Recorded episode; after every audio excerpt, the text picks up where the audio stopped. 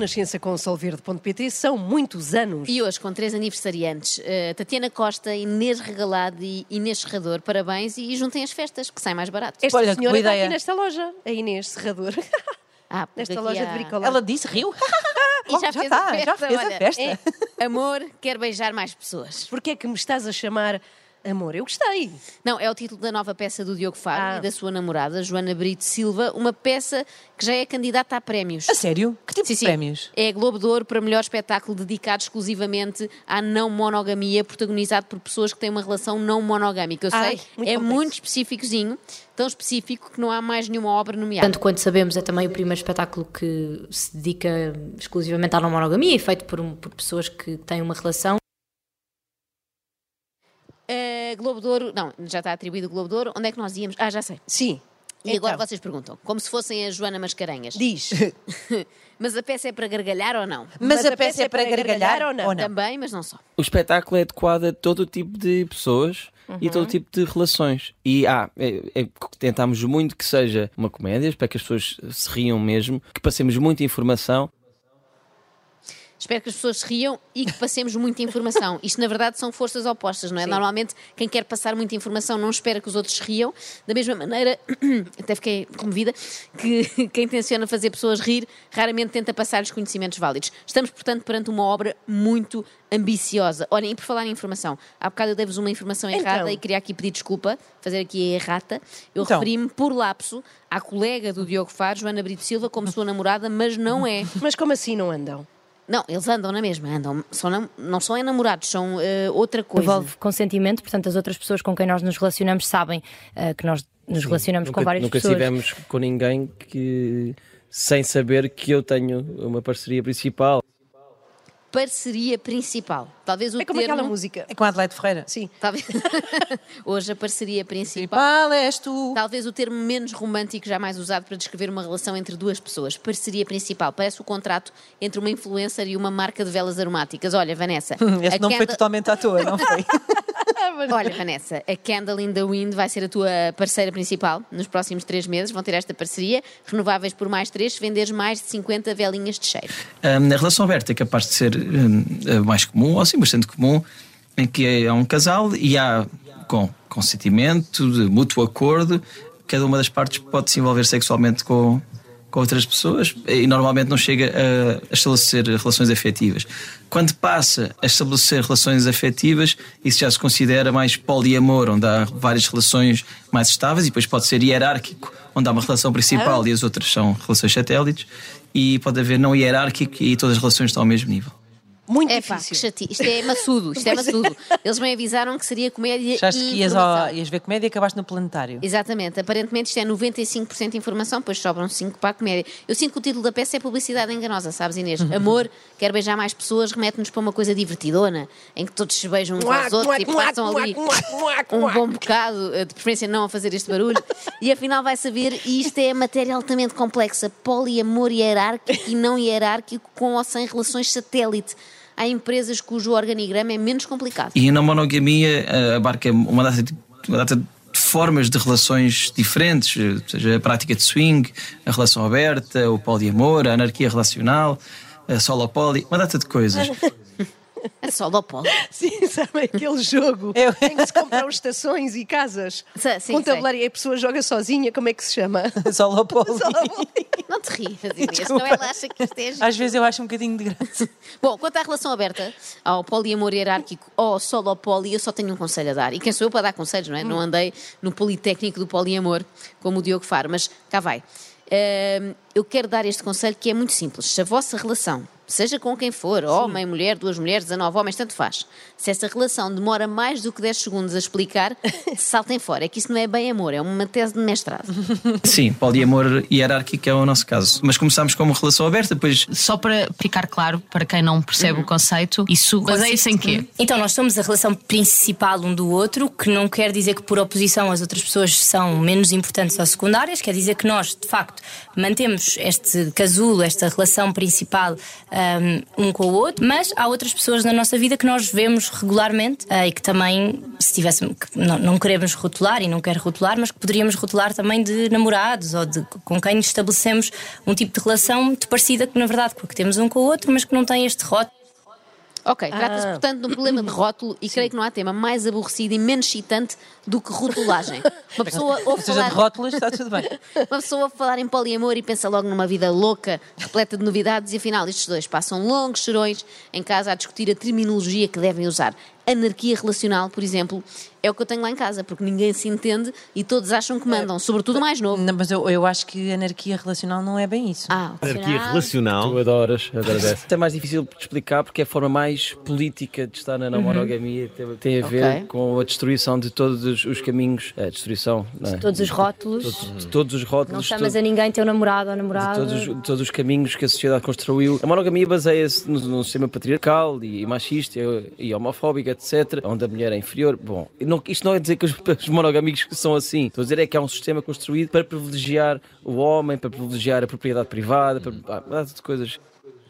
Uma data de coisas que agora também não importam. Diogo Pois. Faro leu tanto, mas tanto sobre o machismo e o patriarcado que começou a sentir-se mal por ser monogâmico. E pouco faltará para começar a sentir-se muito culpado por ser Na heterossexual. verdade, se nós recuarmos muitos, muitos milhares de anos, as comunidades não viviam em monogamia, não é? As comunidades viviam, ahm, obviamente não teria estes nomes nem todos estes pensamentos por trás, mas as pessoas, ah, as crianças eram propriedade da aldeia inteira, da comunidade inteira, ah, várias mulheres se envolviam com vários homens ou até com várias mulheres, não sabemos, não é? A sexualidade das pessoas, portanto, essa exclusividade sexual surge acima de tudo com o surgimento da agricultura, a noção de propriedade privada Se tal como eu esperavam que este casal poliamoroso contasse aqui imensas histórias de. hum, Pronto, daquela palavra começada por F, desenganem-se. Aqui com F, só mesmo feudalismo. É uma seca. Que seca, sim. Mas este conceito que a Joana apresentou é muito giro. Sim, Atenção, eh, aquele velho, muito velho mesmo argumento de antigamente também se fazia assim, no fundo é a lógica da dieta do paleolítico aqui adaptada ao sexo, não é? Em ambos os casos implica aumentar bastante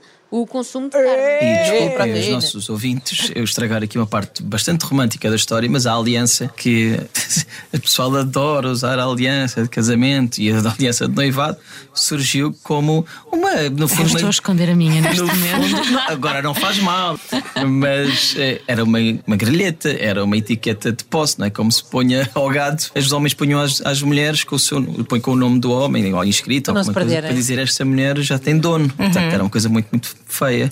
E agora, ainda bem que tem uma, agora ainda bem que as pessoas usam por, eh, por amor e por eh, beleza, está tudo bem. amor. Mas o passado era feio. Passado era Ah, mas imagina, perdes numa loja. Está aqui, esta é a minha mulher, tem chip. Era mais muito jeito. E tinhas uma aplicação onde dizias sempre onde ela andava. Mas, mas realmente as pessoas gostam de usar aliança. Que ridículas. Sabendo que antigamente era uma coisa tão feia. Eu sou completamente. Joana, não sei se já olhaste para a tua mãozinha esquerda. Tens Ah. aí uma. Pois é, eu tenho, de facto. Eh, Envergonha-me um pouco, mas é que eu não consigo tirá-la. Mas é porque te incutiram estas ideias do patriarcado de que tu és pertença do teu marido Daniel, Joana. Não, não, eu não consigo tirá-la porque eu estou com os dedos um bocadinho mais gordos e ela não sai. Mas eu tenho pena, eu detesto usar com coisas. sabão. Eu detesto usar coisas que tiveram uma origem tão feia. Era o mesmo que eu agora ter tatuagens, por exemplo, não é? Sabendo que em tempos foi coisa de marinheiros e de presidiários. Ah, sim. presidiários ainda é ao menos, agora A marinheiros. aliança vedinha, pôr uma. Pôr o, é como, é como metes aos, aos pássaros e às vacas e às cabras, metia-se uma, uma, Uma aliança, uma aliança um na mulher. na mulher para ter a certeza que Não é aquela mulher divertido? era tua, não é? o pessoal agora está tudo. Ai, aliança, uau! Sim, mas isto lindo." fazer é da... O pessoal agora anda todo, uau, aliança, que loucura, ah, que bom ser casado. Ninguém diz, na verdade. E depois alguns vão passar para o, uau, que bom dar à luz, como se não soubessem que antigamente ter filhos também era uma coisa muito feia. Porque os miúdos, os que sobreviviam, serviam essencialmente para ir trabalhar e ajudarem ao sustento da família. Já para não falar que é absolutamente ridículo casar agora, em 2023, quando já se sabe que a monogamia é um projeto completamente fracassado, já não vale a pena ir para lá. É como entrar numa discoteca que está prestes a fechar. É verdade, claro, a monogamia na sua gênese pressupõe que é uma pessoa, uma única pessoa para a vida toda, eh, para sempre, não é? Portanto, já quase ninguém eh, vive assim, tirando a minha avó. Só sobra uma monogâmica em todo Portugal e, calha bem, é a avó de Joana Brito Silva. Quem é que fará estas estatísticas? É que parecem todas saídas da Universidade de Inventei Agora. Nós começámos a pesquisar muito sobre as não monogamias. Há toda uma desconstrução de, de um sistema de organização dos afetos que não tem que haver um modelo certo para, para viver a nossa vida em nada, mas acima de tudo não ah, nos afetos e na, na escada relacional. Quem me dera ter um sistema de organização dos afetos, não tenho, que eu sou caótica, que me permitisse subir a escada relacional. Infelizmente, no que toca a afetos, eu ando sempre de elevador. Faço aquela conversa de circunstância sobre o tempo. Ah, e para que pouco andar. Podem estar com Exatamente. outras pessoas, seja do mesmo género ou de, de outros géneros, certo? Sim, não, não temos assim à, à partida, quer dizer, eu sou essencialmente heterossexual, mas é uma coisa que também não é preciso não monogâmico, mas é, faz parte da desconstrução toda eh, dos últimos anos, perceber que as coisas são um bocado fluidas. Ele é Diogo. Fera. Porquê? Foi sem nenhuma razão, não é? Não, porque ele diz que é fluido. é tu- Diz. Bom, cá- Ela foi arrepender-se tentou, também. tentou justificar. Cá está, Diogo Faro é essencial, não sei se repararam, essencialmente heterossexual, porque dizer só heterossexual já podia parecer mal, não é? Podia dar a entender que tinha alguma coisa contra homossexuais. Daí ter iniciado o seu processo de quê? De desconstrução. Há quem tenha como sonho construir muita coisa, deixar obra feita. Diogo Faro tem uma única fixação. Ele veio ao mundo para desconstruir. Sei, já há uns anos a ler muito sobre sexualidade, não monogamias, a ouvir podcasts, pronto, esta, esta desconstrução, perceber, ah, ok, Estou cada vez mais desiludida. Então. Eu achava que poliamor era sinónimo de orgias, afinal, é sinónimo de passar tardes a ler sobre monogamias. Sim. Estando nós hoje numa loja de materiais de construção, precisamente, podemos dizer que o Diogo Faro faz o oposto das pessoas que aqui vêm. Ele não monta nada, só desmonta tudo. Enfim, é uma desconstrução também de- do sentimento de, de competição. Diogo Faro tem-se desconstruído tanto que qualquer dia não sobra nada Mas dele. antes diríamos, é um bocado desconstruir isto tudo e o sexo e descomplicar, também já desenrolámos com amigos um do outro, às vezes em conjunto, e depois está tudo bem, porque se as pessoas forem descomplicadas e não puserem uma carga horrível no sexo, No sexo, claro. opá, às vezes o pessoal ah, dá-nos tesão e ou, até afeto, tens afeto por amigos e amigas, e numa noite aquilo acontece e no dia a seguir és amigo e está tudo bem. É Até, Claro, quem nunca esteve numa festa em que de repente está tudo nu, Hum. quer tirar a primeira pedra, não é? No momento estás a jogar bisca lambida e quando dás por ti, não vou, Eh, não vou é- concluir, é muito cedo. É vamos muito, ouvir, é vamos muito ouvir mais cedo. coisas. Vocês falam sobre os vossos dates, sobre as outras pessoas, apresentam-nas, que há vários modelos também a esse nível, não é? há, o, o nosso é de honestidade total. ah, Mas dizem o que é que fizeram. Olha, fizemos. Não, não é com esse grau de, de pormenor, não precisamos de saber eh, isso tudo, mas gostamos de saber quem é que são as pessoas, e essencialmente para saber, eu gosto de saber se o Diogo se divertiu, se foi jantar a um restaurante, o que é que comeram, quero saber se é bom, se também quer lá já- ir. já- Quer saber se é bom, se também quer lá ir, refere-se ainda ao restaurante, certo? Sim, é sim, que Joana, por vezes sim. nesta modernice toda eu perco. Quero é que a Joana se divirta, seja feliz, ter sexo com outras pessoas e relações Sim, com há outras um, pessoas. há um conceito muito, muito fixe na não monogamia que é a compersão. E a compersão é esta ausência ou superação do ciúme, esta ideia de que é possível eu ficar genuinamente feliz pelo Diogo por saber que ele foi jantar ao cinema. Eh, para a praia, ter sexo, ter um, o que for com uma pessoa e que isso foi fixe. Para ele, sim. foi fixe para ele, como ficas feliz por um amigo que cons- conseguiu uma conquista qualquer profissional ou que fez uma viagem e adorou, ou, sabes? Sei, sei, é igual. Tipo, Arthur, já soube que foste promovido, muitos parabéns. Matilde, a viagem que fizeste à Índia parece ter sido espetacular. Olha, quem me dera. Diogo, estou tão feliz por teres feito a posição 17 do Kama Sutra com a Márcia. Eu imagino quem nos ouve neste momento a sentir-se péssima pessoa, não é? As pessoas estão a ouvir isto e a pensar, eu sou mesmo má. Eu nunca fiquei contente com o facto do meu Zé se enrolar com outras pessoas. E ainda por cima, quando o apanhei com aquela colega da contabilidade, ele parecia mesmo estar a Claro, gostar. há muito, há muito, muito vocabulário que serve para as pessoas se poderem identificar, mas isto chega ao fim do dia e nós até temos uma brincadeirinha com isto no espetáculo, que há tantos termos, tantos termos e no fundo nós só nos queremos é comer todos uns aos outros. Ah, É, pronto, pá. finalmente percebemos, a simplificar, assim é que é isto, parecia tudo muito complexo, mas é isto. Se bem que eu sei que essa não é a verdadeira razão para a Joana ter alinhado nesta coisa do poliamor Isto é hierárquico. uma questão também de gestão de calendário e, claro, para pessoas que acreditam em relações com algum grau de independência, porque não Olha, apetece olhar para o Diogo Faro a toda a hora, pessoal. É. Pois. Ah, é mais isto. É a parte prática. É, a Joana sim. percebeu que uma relação monogâmica, neste caso, implicaria muitas horas a ouvir as teorias do Diogo Faro, não é? Descon- Desconstruir isto, desconstruir aquilo. Vai daí e disse-lhe, amor, quero beijar outras pessoas. E quer que tu beijes também.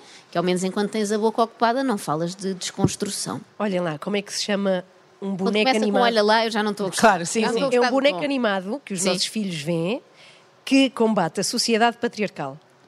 Eu não sei onde é que isto vai dar. hein? Nem eu. É o Bob, o desconstrutor. Bom, olha, Muito bem, silêncio, então. sentires Não aqui mesmo a força do silêncio, mas para compensar este final trágico, tenho uma boa notícia. Então, então. que é não uma desconstrução, mas uma confirmação para o Desconfia. É a última, o último nome que vamos anunciar para Lisboa, para o Altice Arena, 22 e 23 de março. Contamos com a oradora desmotivacional Sónia Tavares. Olá, sou Sónia Tavares. Vou estar no Desconfia a partilhar a minha estratégia de inconsistência para nunca atingir a excelência.